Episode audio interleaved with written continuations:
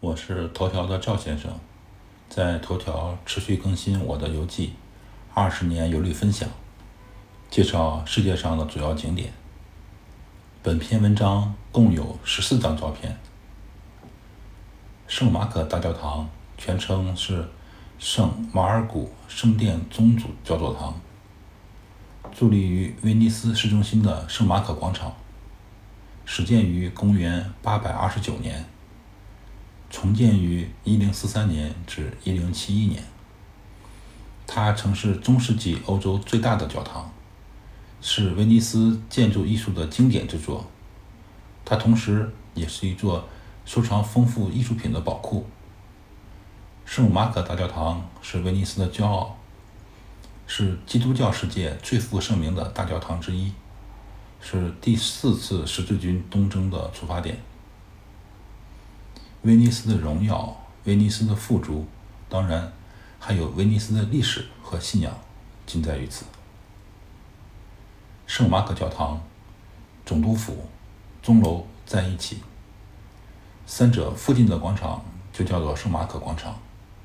我和老婆去的时候，暴雨刚结束，广场稍显狼藉。为了行人方便，广场铺了步行架。大教堂有五个圆圆的大屋顶，这是典型的东方拜占庭艺术，辨识度很高。在钟楼上面可以俯视圣马可教堂，换一个角度欣赏教堂，从钟楼上看五个圆顶是清晰可见。圣马可教堂由于其中埋葬了耶稣门徒圣马可而得名。圣马可是圣经《马可福音》的作者，被威尼斯人奉为护城神。其坐骑是狮子。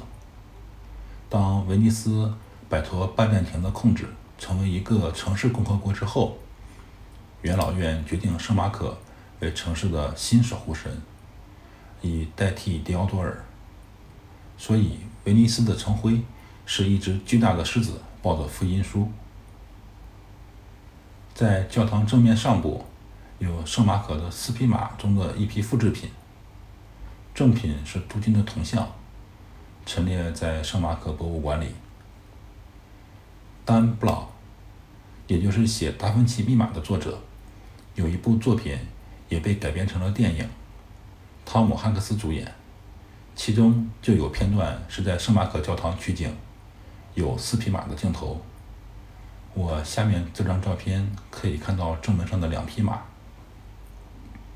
然后这张照片可以看到完整的四匹马。